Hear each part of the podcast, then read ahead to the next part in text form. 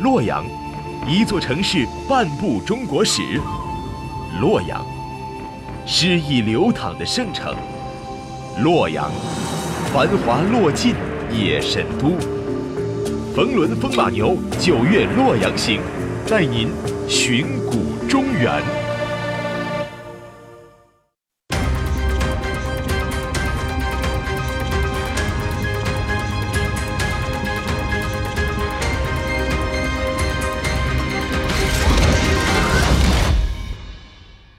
洛阳不仅是丝绸之路的出发点，还是影响中国千百年的礼乐制度的起源地。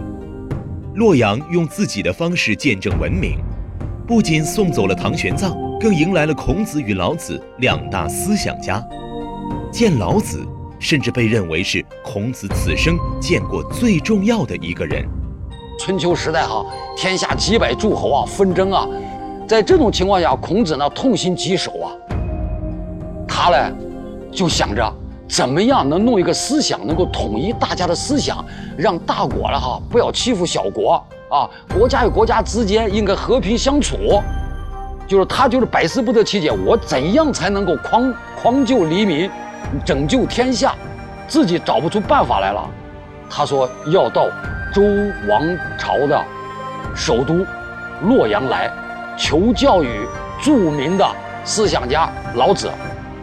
原来孔子是这么去了洛阳。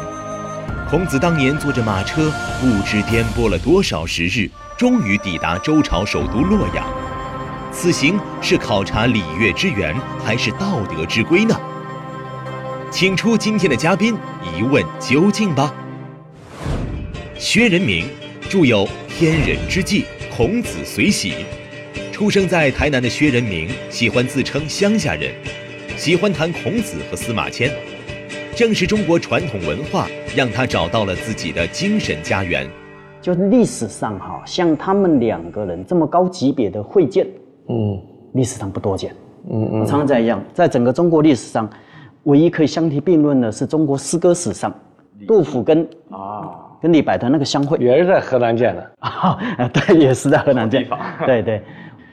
可是呢，就是说他们两个人，他本质上它是不对等的。并不是我们后来用我们现在的概念讲说，一个儒家代表人物跟一个道家代表人物，然后进行一个高峰会谈，那那个是完全我们现在想象的。事实上不是那回事。我觉得最关键的是，还是要把司马迁讲那个问孔子问礼于老子那个问礼那个东西给给爬梳清楚。就刚讲，以孔子的背景，以老子我们对他的了解，孔子千里迢迢跑去跟老子问礼这件事情本身是有问题。后来我才慢慢弄明白，古人讲的学理跟我们今天讲的学理不是一回事。嗯，古人所说的学理其实就是就是问道，所以其实孔子跑去洛阳，嗯，名义上是跟老子问礼，其实是跟老子问道，去请教。对，去问道，请教一些大事问道就是什么？说实话，就是生命嘛。他去去虚心请教。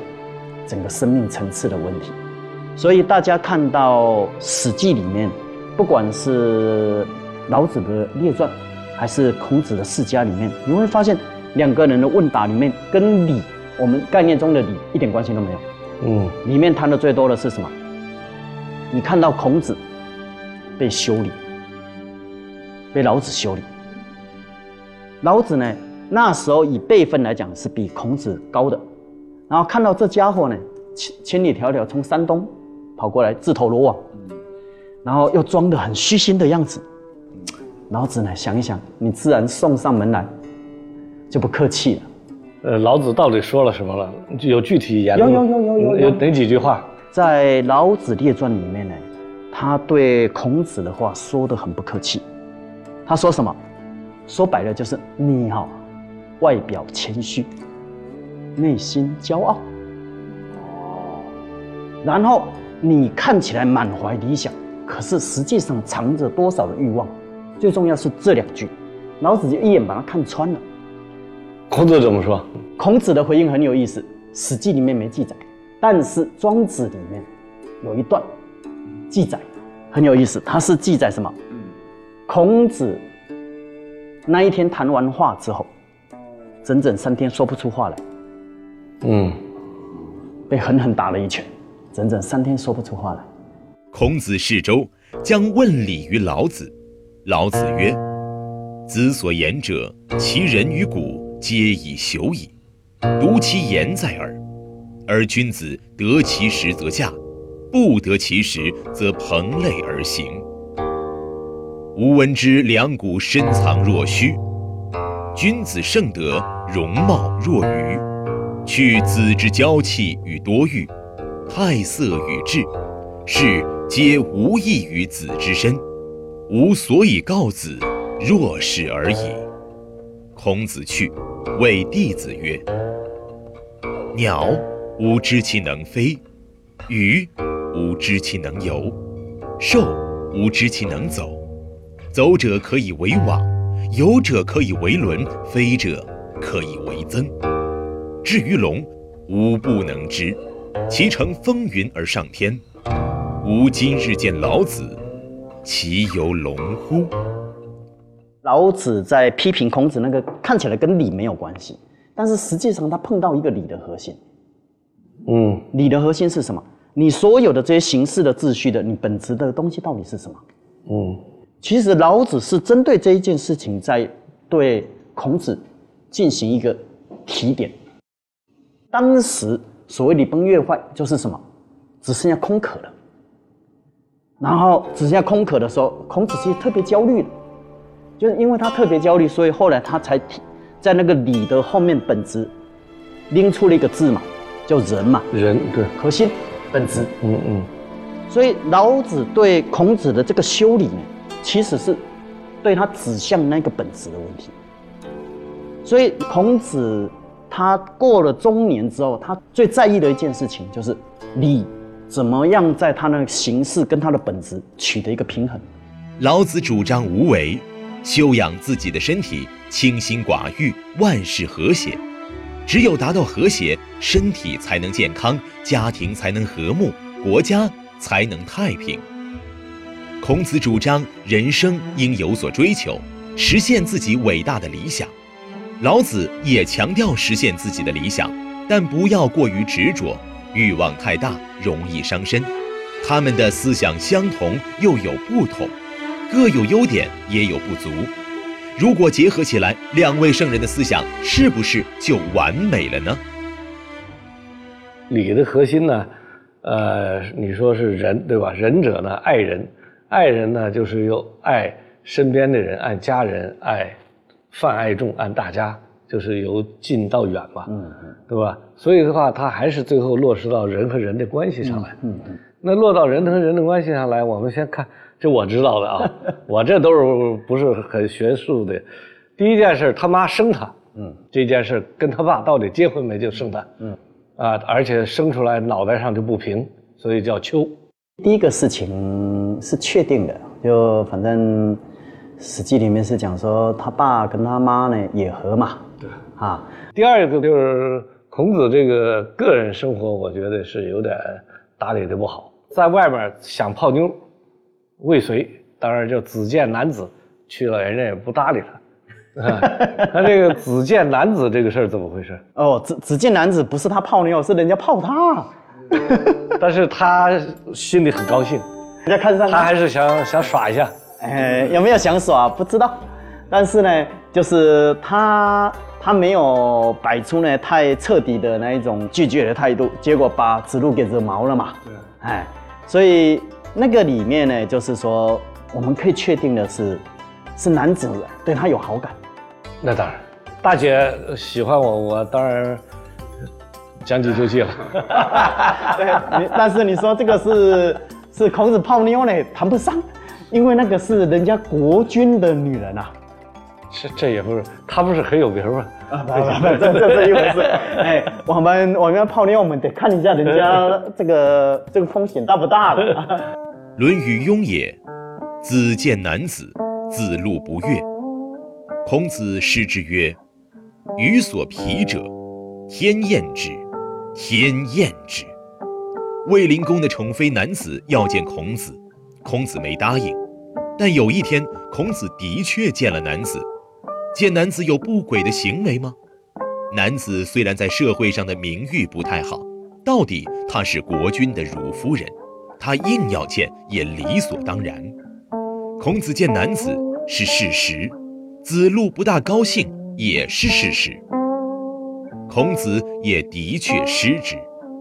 古有云：“万事谁能知究竟？人生最怕是流言。”又说：“众口铄金，积毁销骨。”这就是人言可畏。人情世故要通达，凡事问心无愧。旁人背后怎么说，不要管他，只问自己。第三一个就是孔子这套想法呢，在中国未来我们要影响深远啊。实际上，很大程度上，最后回归到儒家的讲到家庭伦理关系。伦理关系呢，就是说，实际上最主要的是子女跟长辈的关系嘛，这是第一层关系。这层关系呢，就叫孝，对吧？那第二层的关系呢，是夫妻，对吧？三从四德，是吧？所以中国这个家庭关系啊，一方面也很紧密，一方面也很诡异。最诡异的是婆媳这个关系。那孔子家的婆媳关系非常不好啊，他在家里也很憋屈，到底问题出在哪儿呢？这个绝对没有考证，因为因为在《史史记》里面连孔子的太太都没写到，但是我觉得可以确定的是，婆媳有问题，说实话是太正常的事情，这个是中国特色。但是这个婆媳这个问题呢，我也感觉哈，有的其实还是男权社会这么捋下来的。叫婆媳问题哈，如果你把它完全解释只是一个男权社会的话哈，你没办法解释得通的。如果真的是男权社会，那按理说这个男的一声令下，谁都得听他的，那那哪来的婆媳问题呢？因为因为中国社会从来就没有真正出现过男权社会，中国社会本质上一直是什么？四个字：父系母权。嗯嗯嗯。父亲是神主牌的角色，嗯，真正家里当家的是母亲，这个时候才会有婆媳问题。也就是说，父系母权那个母是家里面的 CEO，嗯嗯，然后现任的 CEO 跟继任的 CEO，他这一个继承的关系、栽培的关系、角力的关系，才是中国婆媳问题的本质。那他爸爸就是董事长，基本上是有名无实啊，嗯。这个是中国之所以会产生婆媳问题的最核心原因，因为是父系母权。他如果真正是一个父权社会，就根本没有婆媳问题了嘛。我讲一个台湾的故事啊，我这是亲身经历的一个事儿。我就在韩碧楼喝茶门口，哎，那有一个大姐在那跟我们泡茶。后来一听我们大陆的人在聊天聊天，她就哭了。哎，我们说我们是不是？说错了，我们不知道是什么意思。后来他就哎呦，觉得很委屈，说见到大陆人了，突然一下委屈了，他就哭了。他就说他是东北人，认识一台商，然后就私定了终身，就嫁了。然后呢，花轿进门，锣鼓都停了，哎，新婚之夜本来就很辛苦的事。然后他也睡个好觉，结果早上四点天没亮，梆梆梆敲门了，她吓坏了，以为出事了。结果丈夫告诉她：“你要起来了，要做饭，妈妈叫你做饭。”她说：“哪四点做饭的？”她说：“这是规矩，婆婆就是对新媳妇儿，这叫下马威，就四点起来。”必须做饭，想成规矩，以后媳妇儿负责每天给全家人做饭，四点起来做饭。他一下就懵了，从那时候他说我的噩梦就开始了。他说在大陆哪有这样的？大陆要娶个新娘，得婆婆早上起来做饭。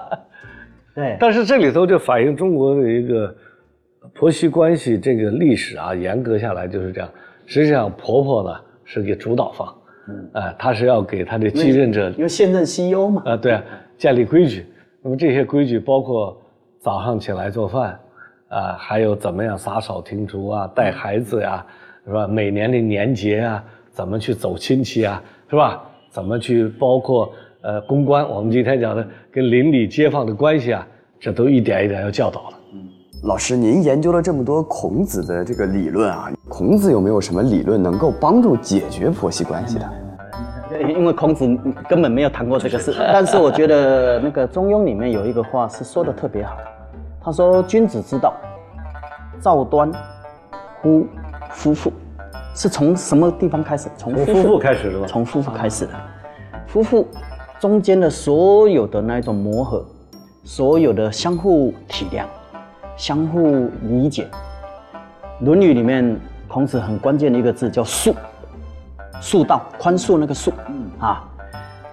说实话，你真正在夫妻相处里面，就是在锻炼这个字，不然你夫妻你要走得长久，你你你休想做梦。嗯啊，那这个里面夫妻之间的这个问题，跟婆媳之间的问题，它又是两件两个事情。如果集中在谈那一点，就西欧的问题哈，就是女人到了一个年纪之后，她通通常会作为家里面一个主心骨。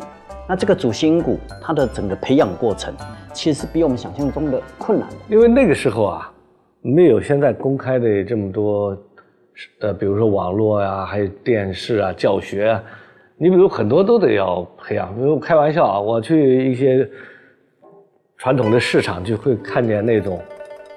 男女的合在一起的小人儿，后来说这都是教育媳妇儿的教具，是什么呢？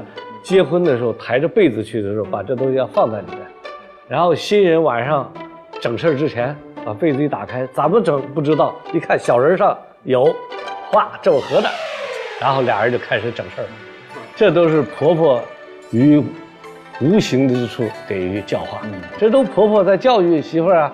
还有包括一些书，《素女经》啊，很多时候当时都是婆婆教媳妇儿，啊，我觉得中国有句古话就特别到位嘛，叫媳妇儿熬成婆嘛。我觉得“熬”这个字就说的很有理。就是我们一般社会上呢，都容易把婆媳问题想成简化成是抢一个男人的问题，啊，大家在抢同一个男人，然后在 PK。我觉得这个事情是把它过度简化了，这个里面多多少少有把它讲的有点轻薄。这个有一个跟私有家庭本身是私有产权的一个结果了，啊，因为在六千年、七千年以前没有私有财产关系的时候，没有一夫一妻制的，啊，也就没有婆媳关系。因为那时候是母系社会嘛。啊，对，所以的话，当你一夫一妻以后，有了私人财产关系。实际上，这个私权呢就比较主导。那你当然来了一个新人，你除了情感上的原因以外，你也有财产上的一个可能性，因为财产是按照男性往下传的，对吧？很多技艺也是传男不传女的，所以你们家的财产技能的传承也是问题。所以这个婆媳关系它有情感的一面，有我们讲的规矩的一面，有您讲的见习 CEO 的一面。还有一个，确实跟财产关系有很大的问题，所以一些大家族，有财富比较多的家族，婆媳关系就多了一层跟金钱的关系。嗯，哎，冯叔，那个徐老师，你们能不能教教我？比如说，我现在应该怎么做，能够先去梳理梳理我妈的关系，以后再怎么着梳理梳理女朋友的？你得听你妈的。然后把媳妇儿搞定，必须听你的就完了，这就回到中国传统，多简单啊！这个这个这个这个叫嘴上无毛，非常简单，对吧？你那么把这事儿搞复杂了不好，就是很简单，就和谐了，这完了就不会吵架了。最后是你有时候听你妈，有时候不听，太太就中间就难做了。其实我觉得冯老师刚刚讲那点是很重要，就是婆媳关系。在一种情况下是会不可收拾的，就是这个男的基本上是弱的，太弱太弱，哎，没有能量了。今天除非你能量够大，不然说实话，嗯，都摆不平。我我都觉得刚刚冯老师在讲婆媳关系都讲得太乐观了。哎，我我们自己过来人都知道，那个那个里面都是各种滋味不足为外人道。他说的这么轻巧，要么就他够牛。啊，要么他就随便说说。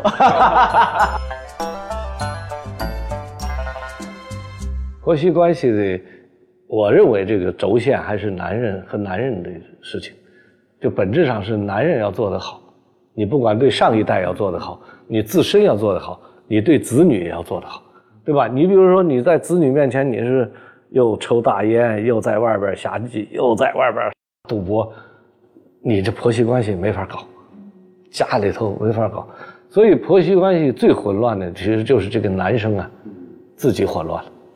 啊，凡是过去讲其身正啊，不令而行，就你你自己做得好，这婆媳关系都简单。就冯老师刚所谈的，当然是比较看起来比较正面，但是从这件事情看到的另外一面，其实就是中国的家庭开始在瓦解。嗯，婆媳关系开始疏远之后，基本上家庭也开始瓦解了。